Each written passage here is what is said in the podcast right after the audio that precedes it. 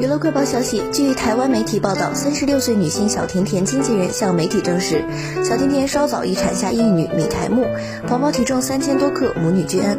据悉，张可云别名小甜甜，一九八四年九月十三号出生于中国台湾省彰化县。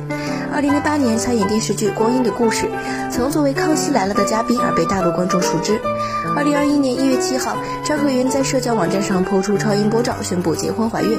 二月八号，张可云正式宣布孩子性别，确定为女宝宝。如今，她顺利生产，母女均安。